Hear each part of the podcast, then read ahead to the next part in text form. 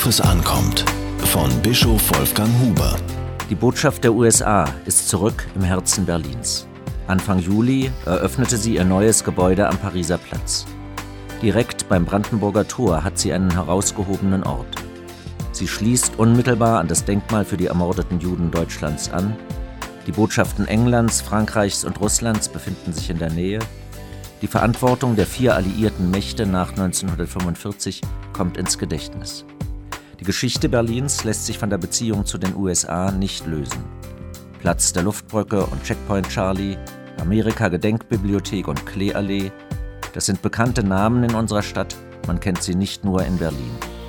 Gerade haben wir 60 Jahre Luftbrücke gefeiert.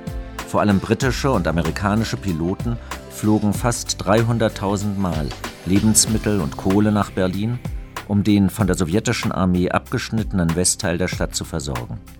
Mit dem Marshallplan engagierten sich die USA auch finanziell.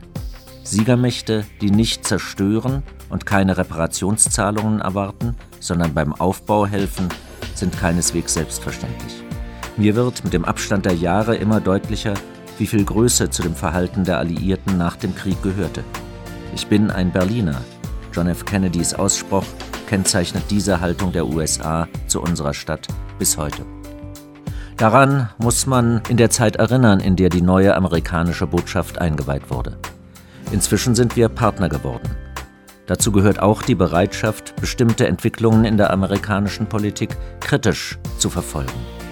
Solche Kritik kann man auch von Amerikanern hören. Gerade habe ich das bei einem Treffen von Religionsvertretern eindrucksvoll erlebt. Kritik an einer zu nachlässigen Klimapolitik, einseitige Vorstellungen von Sicherheit, der Irakkrieg oder der Umgang mit Gefangenen in Guantanamo wurden von amerikanischen Teilnehmern kritisch angesprochen. Enttäuscht höre ich, dass Barack Obama, der demokratische Präsidentschaftskandidat, die Todesstrafe befürwortet. Ein offener Dialog ist nötig, aber er beruht auf Respekt und Dankbarkeit. Suche der Stadt Bestes und betet für sie zum Herrn. Denn wenn's ihr wohl geht, so geht's auch euch wohl. Das alte prophetische Wort beschreibt den Geist, der diesen Dialog bestimmen kann. Ich hoffe, die neue amerikanische Botschaft wird ein guter Ort für Demokratie und Menschenwürde, für Frieden und die Bewahrung der Schöpfung. Diese Kolumne erschien in der Berliner Tageszeitung BZ.